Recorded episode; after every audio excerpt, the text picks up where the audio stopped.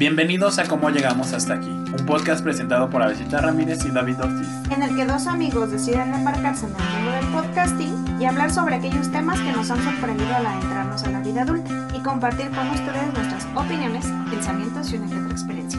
El día de hoy decidimos hacer un libro, un, un episodio como más divertido, Ajá. ¿no? O como más de algo que queremos compartirles. Ajá. Y que nos compartan ustedes también. Y es hablar sobre aquellos libros que, o sea, libros que en algún momento de nuestra vida representan algo. Como un book tag, pero en podcast. Pero en podcast, claramente. Y entonces, no sé, quisiera empezar. ¿te parece? Con libro que estás leyendo a- en estos momentos. Ajá. Bueno, este, yo estoy leyendo ahora un libro de Manuel Puig que se llama La traición de Rita Hayworth. Es un libro que se desarrolla en Argentina, en La Pampa, y pues no puedo decir mucho porque solo llevo como el primer capítulo, lo Ujú. inicié esta semana, y entonces este, como que tiene que ver mucho el cine, hay personajes, algo muy interesante que me estoy dando cuenta, que eso para mí va a ser un libro complicado, es que no hay narrador, Ujú. todos son diálogos, y entonces debes de darte cuenta quién está hablando, quién no, ¿no? Y las escenas cuando hay más de dos personajes, eso es complicado.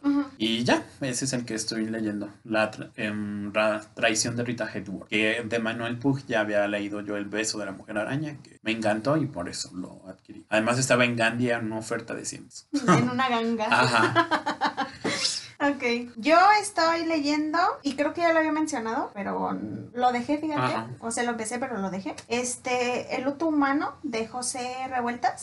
Y créanme que me ha resultado increíblemente interesante. O sea, el asunto de lo que se juega ahí mientras ocurre todo el asunto de la, De la muerte, muerte. y a lo mejor también justamente del luto.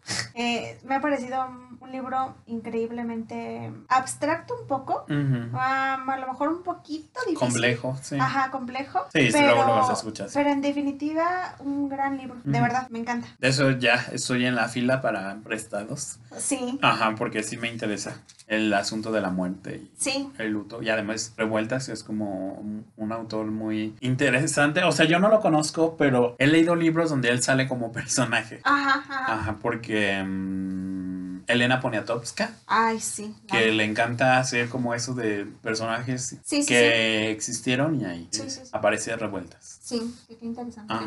Em, libro que abandonaste. Libro que abandoné es uno que yo tenía muchas ganas de leer, pero en el momento que lo empecé a leer mm, es un libro difícil y no fui tan constante y entonces cada vez que me acercaba era más inconstante y es un libro cortito, pero pues no, lo abandoné como a las 80, 70 páginas Ajá. y es este la señora Dalloway de Vi- Virginia Woolf. Como que sentí que mm, no era el momento Ajá. Porque yo he abandonado muchos libros. Sí, yo creo que todos. Ajá. Y después me doy la oportunidad de volver a ellos y quizá en esa vez este, los lea, quizá Sí. en otras no. Y como no quería arruinar esa posibilidad de volver y leerlo por compromiso, pues lo dejé. Ujú. Ujú, Y es que ahí. yo creo que algo importante de eso es que, o sea, no hay que sufrirlo. Ajá. Gózalo y si no, Sí, sí, otra sí. cosa. Sí, y algo por lo que lo tomé era que era cortito. Y dije, no, pues voy a aprovechar y ese lo leo cortito en compañía de otro cortito para ir avanzando en mi, como en los libros que he leído en el año, pero no, pésima decisión. Pero ese ya no, está en mi lista. O igual y sí, pero ahorita cercanamente no. ¿eh? Ajá. Fíjate que a mí me ocurre algo también muy parecido con el que yo tengo, bueno, con los dos, que voy a decir. Y uno es de Rayuela, de Jorge Cortázar. Ay, sí. O sea, y sé que está pesado. Me sí, o sea, yo lo le traté de intentar leer como así como va, de la página 1 a la, creo que son 800 o no sé cuántos. Y no, y encontré que atrás venía como el diagramita de salto de episodio. El tablero de Ajá. dirección. No puedo tampoco. O sea, me, lo intenté y sí leí varios, pero no, no sé por qué, no, no, no, no, no, no he podido terminarlo. Y 100 años de soledad Ajá. de Gabriel Márquez. Sí, no. Ajá. O sea- es que llegan, yo creo que en su momento. Sí, y o sea, por ejemplo, a mí me ocurrió que con los dos era tanto mi deseo de leerlo que se los pedí y me los regalaron, son regalos de cumpleaños. Y no, no, no, no, no, no he podido. Ajá. No los he podido terminar. Les fallé. Y está bien, ¿no? Como eso, porque a veces nos esclavizamos a un solo libro y de ahí no pasamos. Sí. O sea, si no te... Que claro, ahí los tengo todavía. Ajá, sí, no, ah, pero- para después. Ajá. Y si no es ese tu momento, después llegará. Sí, pero actualmente no thank you. Ajá. Eh, ¿Libro que te ha decepcionado o que te decepcionó? Es un libro que, o sea, no es que lo considere malísimo. De hecho, es un buen libro. Ujú. Pero como que no es mi tipo de libro. Y es este El sabueso de los Baskerville de Arthur Conan Doyle. Es un libro sobre que lo protagoniza Sherlock Holmes. Y entonces fue mi primer libro que leí de Sherlock. Y pues sí, o sea, hay un asesinato, hay detectives, hay este qué está pasando con ese sabueso que tiene tintes sobrenaturales. Hay un mayordomo misterioso, este tiene como elementos muy interesantes. Y está bien, pero como que yo me esperaba más. Siento que no sé si, a pesar de que cuando lo leí nunca había leído como algo sobre, bueno, sí, sí lo había leído como asesinatos y misterios, pero como que a mí me dio el mismo feeling de Scooby-Doo. O sea, sentía que estaba viendo un capítulo y supongo que ha de estar mucho, muy inspirado, ¿no? Como en esas novelas clásicas de detectives, pero me daba mucho el feeling de Scooby-Doo. Y no sé, como que no me gustó eso. Ajá. Sentía que ya lo había experimentado. Ajá. ajá, ajá. Aunque era una historia pues diferente, pero así me daba. Y sé que hay muchos fans de Sherlock. Y yo también quiero hacerlo. O sea, no, me voy a rendir con él y voy a leer este más sobre él a ver si. Si te gusta. Ajá, sí me gusta. Ese. Yo fíjate que aquí lo voy a conectar junto con otro que te voy a preguntar después. Es que a mí me decía, bueno, primero, uno que de los que voy a decir, porque yo voy a decir varios. Eh, uno es que las reliquias de la muerte de parte uno de Harry Potter, pero porque me decepcionó la adaptación. ah, ok. O sea, en sí el libro me parece increíblemente hermoso y precioso, pero la adaptación a mí no me gustó. Es que como que está muy alargada, ¿no? En la sí, película. Y aparte porque ahí como que cortan cosas que ah, para mí son hermosas. Ya lo había dicho en un episodio, por eso digo. Y algo que me decepciona luego de pronto es que hay libros bestseller que a mí me gusta leer, porque Guilty, ¿no? Este, que es el siguiente punto. Pero no sé, como que de pronto me choca justamente el cliché, ¿sabes? Como que a veces se pierden. Y por ejemplo, ya en algunos puedo eh, como ver lo, hacia dónde me dirigen. Y, y, uno de esos fue de Buscando a Alaska. Y de el John Green. Y el teorema Catherine de John Green. Esos dos de pronto me decepcionaron un poco. Porque como que sí entendía dónde iban, ¿sabes? Y, y o sea, pues no, no, no sé, no sé. Y justo lo voy a conectar con el siguiente que quiero preguntarte y es un guilty pleasure. Obviamente, pues yo ya lo dije, ¿no? Que es leer bestsellers. Y a mí me encantan, me encantan todas las novelas que tengan que ver con romances age, ¿no? O sea, no sé por qué tengo, ya sé que van a pasar muchos clichés, ya sé que les van a decir cosas hermosas y preciosas, que muy románticas y así, pero no sé, tengo un asunto ahí con los romances que me encanta, ¿sabes? Y me encanta como, hay un libro que amo y adoro que se llama Eleanor y Park, y juro que el libro realmente es como, ¿me? O sea, la historia de amor típica que se enamora en la universidad y así, pero no sé por qué ese libro cada vez que lo leía decía, ay, qué hermoso encontrar un hombre así. Ajá, sí, sí, sí. Pero sí, ese sería mi guilty pleasure. ¿Y tú? Bueno, fíjate que yo no tengo como guilty pleasure porque esos libros como más, este, que son young adult, creo que les dicen, ¿no? Como que están dirigidos a un público joven y así. Yo no los leí, pero no porque leyera cosas elevadas, sino porque en esa época no, como que no leía. Por ejemplo, la época de Crepúsculo y así. Yo nunca leí tampoco eso, fíjate. Que a lo mejor sí se me hubiera antojado, ¿eh? Este, pero no, nunca, este, nunca, este, leí como algo así. Yo solamente los vi y veía cómo brillaba su pielecita. Y luego dicen por ahí las malas lenguas que me enamoré de un Edward Cullen. Ese es tema para... Ajá, sí, sí. No otro episodio. Sí, sí, sí, sí. Y que fueron como algo fundamental, ¿no? En la cultura. Sí. Pop. No, yo no, no tengo. Pero igual sí me hubiera gustado como leer esos libros. Ahora no sé si revisitándolos como esos dramas adolescentes, este, me gustarían, pero sí tengo curiosidad de ver cómo son. Sí. Libro que te movió mucho. Me movió mucho el libro. Eso es, no es un literatura, sino es como más ensayo académico.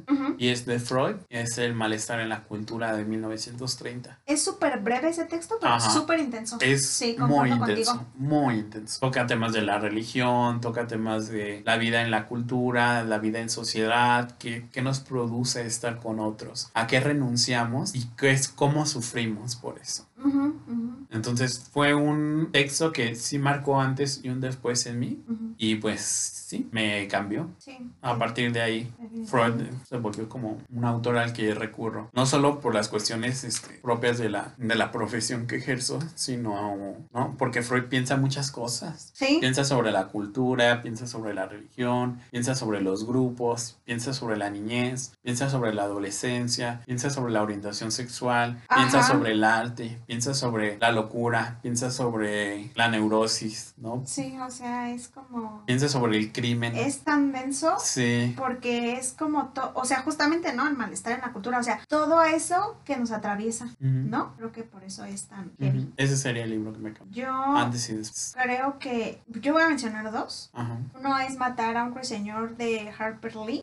Porque cuando lo leí, a mí me conmocionaba muchísimo cómo eso, o sea, es algo que surge todavía, ¿no? Cómo no dejamos de, de- de- como de lado todavía esas diferencias entre a lo mejor em, razas o tipos de piel Ujú. y, y cómo de pronto se ven traspasadas estas otras vidas, ¿no? Cómo, cómo replanteas ahí todo un sistema, pero también todo lo que enseñas y lo que aportas. O sea, en el sentido de que, bueno, este libro pues habla de, de como un señor de, de raza negra, ¿no? Es, es como incriminado en el asesinato de un hombre. Ujú. Y, y cómo ahí quien lo cuenta es la hija del que fue el abogado de este señor, ¿no? Ujú. Y ella cómo explica todo el asunto del ser atravesado por estos hechos y cómo lo que a lo mejor te enseñan en tu casa, ¿no? Como acepta todas estas diferencias de la, de la vida, ves que no siempre es así en, en, en- en lo social, ¿no? Ujú. Y sin duda alguna fue como, me incitó como a aventarme todo un viaje a, a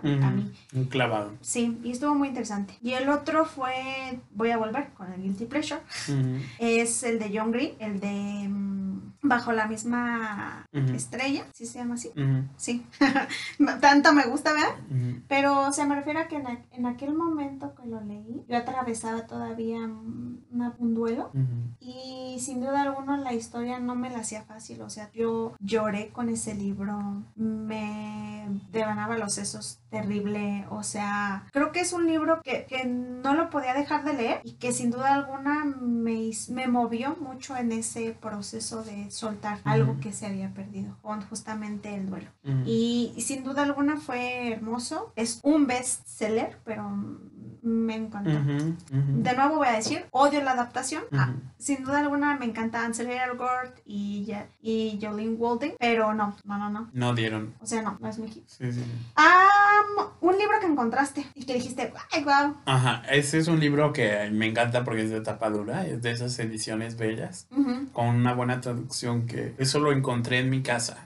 Y en mi casa no son lectores, ¿eh? Mi familia no son lectores. Pero pues supongo que lo compraron por curiosidad, por cultura, no sé. Este, y es las tragedias de Shakespeare. Entonces estaba ahí y pues me gustó mucho, me gustó mucho porque leí Hamlet, leí Romeo y Julieta. Leí El Rey Lear, leí mm, Macbeth, que son textos que, o sea, notas, me di cuenta de por, el, por qué el prestigio de Shakespeare, porque, o sea, es una persona que vivió siglo XVII en Inglaterra, pero lo que escribe sobrepasa la época y nos interroga a nosotros, o a mí por lo menos me interroga.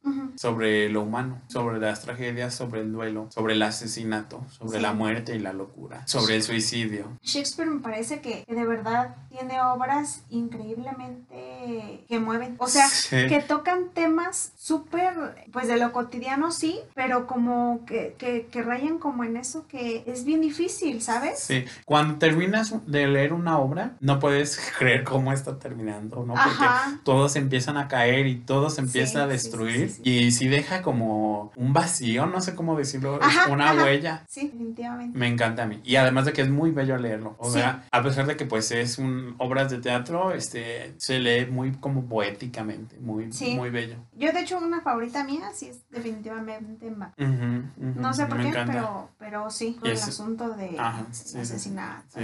No sé si me hace... Y aparte porque creo que también lo conecto de pronto con mucho con la cultura mexicana.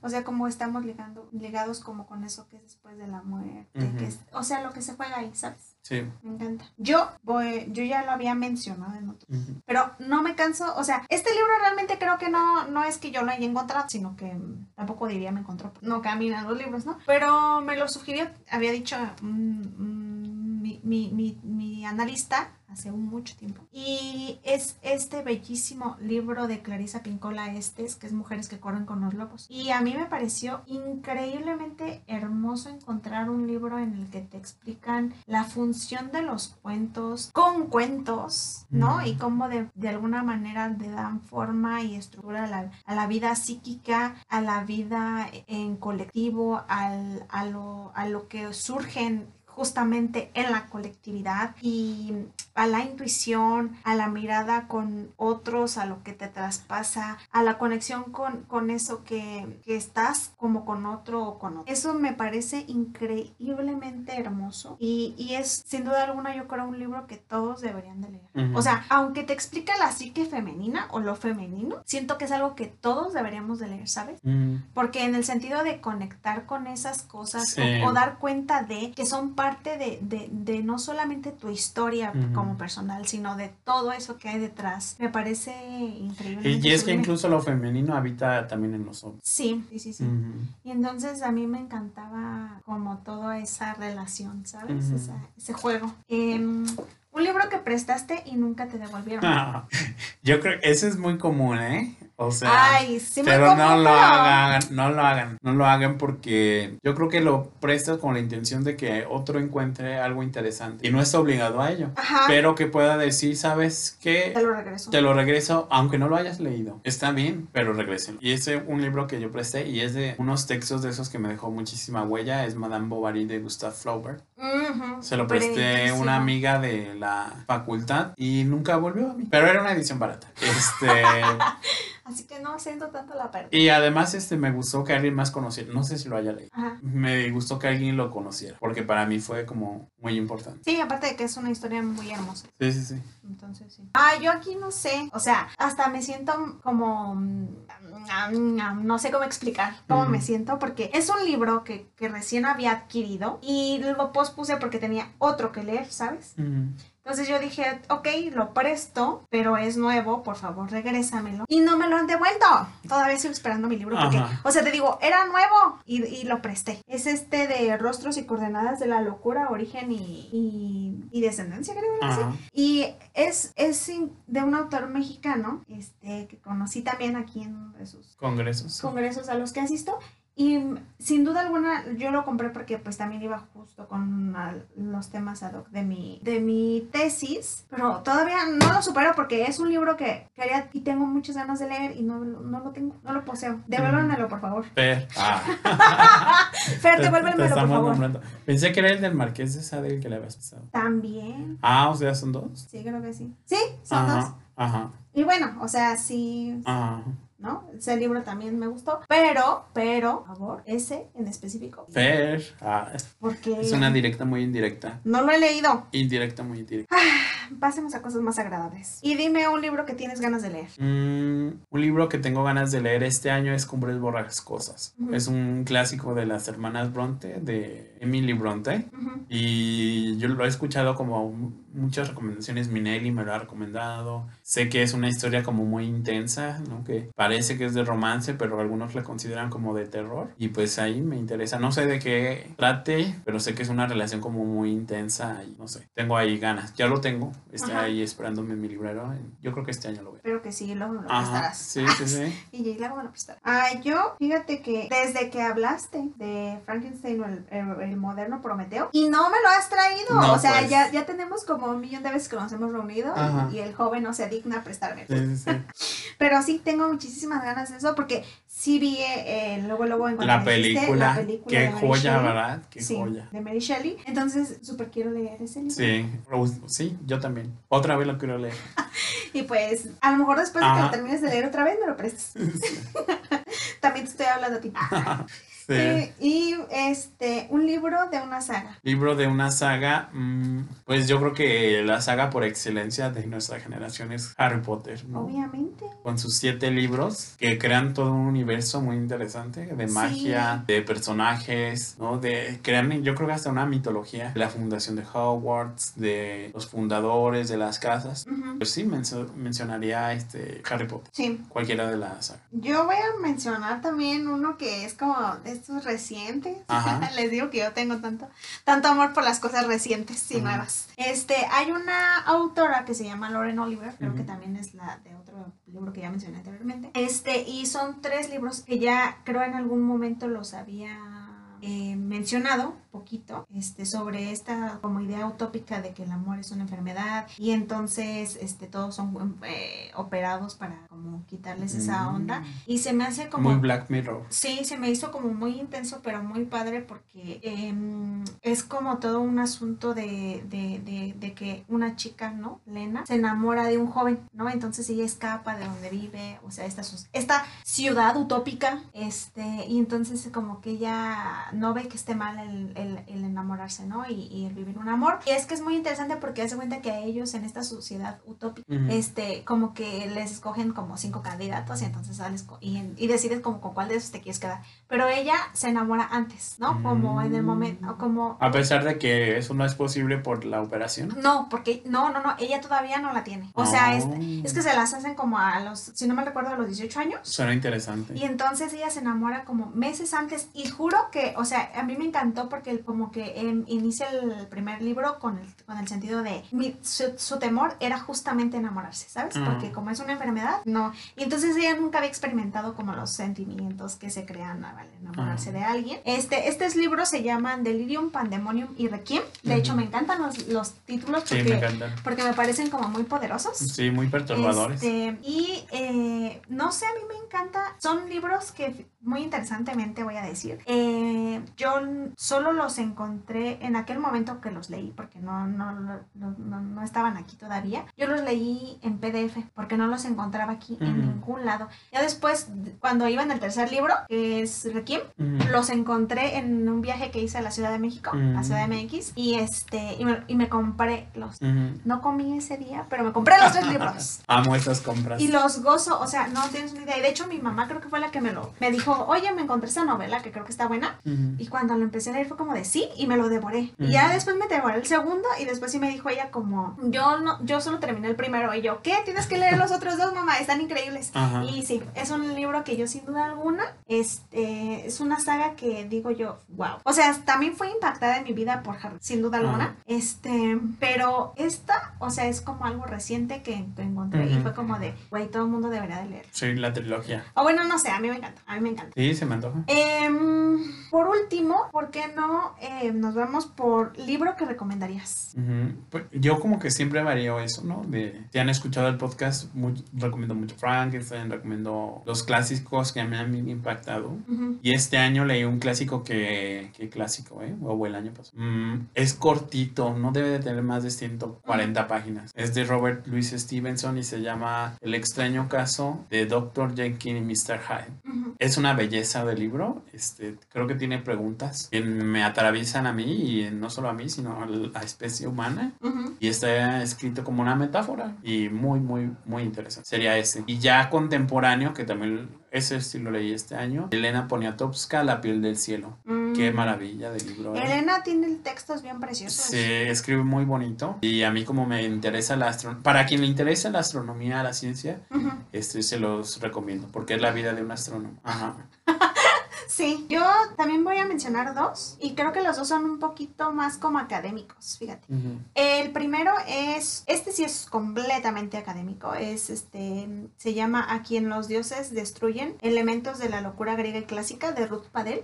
Y a mí, porque siempre, o sea, no siempre, pero desde que me adentré mucho en el sentido de, de Medea, cuando hice mi trabajo de, de, de tesis, eh, algo que me llama muchísimo la atención es justamente la locura en los tiempos de, de, la antigua Grecia y entonces es algo que yo, es un libro que realmente es complejo, pero bellísimo, bellísimo, y justamente porque habla y aborda la locura. Y el otro es Circe de Madeline Miller. Esta es como una mirada completamente diferente de, de la, de incluso de todas estas em, dioses y deidades de la antigua Grecia que se tenían, porque de pronto esta autora le dio un toque medio novelesco, pero también como con, como muy de reseña, o sea, realmente explica los pasajes que ocurren entre las deidades, entre eh, cómo es Circe, cómo se le dotan todas estas em, habilidades y poderes, ajá, como de la brujería, de la hechicería, y que recordé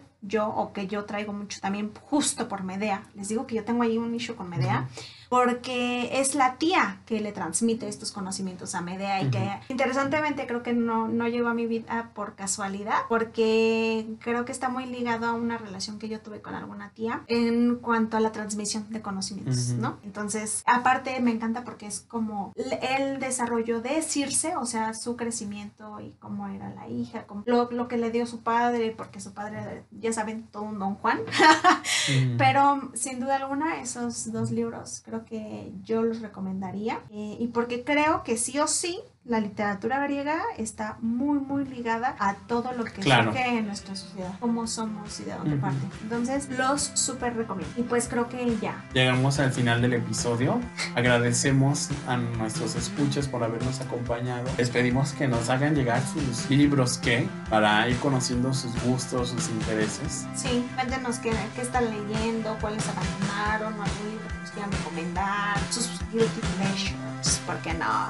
Este, recuerden que ya nos pueden seguir en Facebook y en Instagram eh, buscándonos en cómo llegamos podcast. Este, y si nos escuchan en Apple Podcast, recuerden dejarnos un review de 5 estrellas por y nos escuchamos en. Compartan esto con tías, sobrinas, hermanas, primas, amigos, su novio, la bisabuela, su vínculo, su no vínculo, lo que quieran, lo que quieran sus amores, sus poliamores, con quien quieran, pero eh, compártanlo por favor y nos escuchamos en otros episodios. Bye.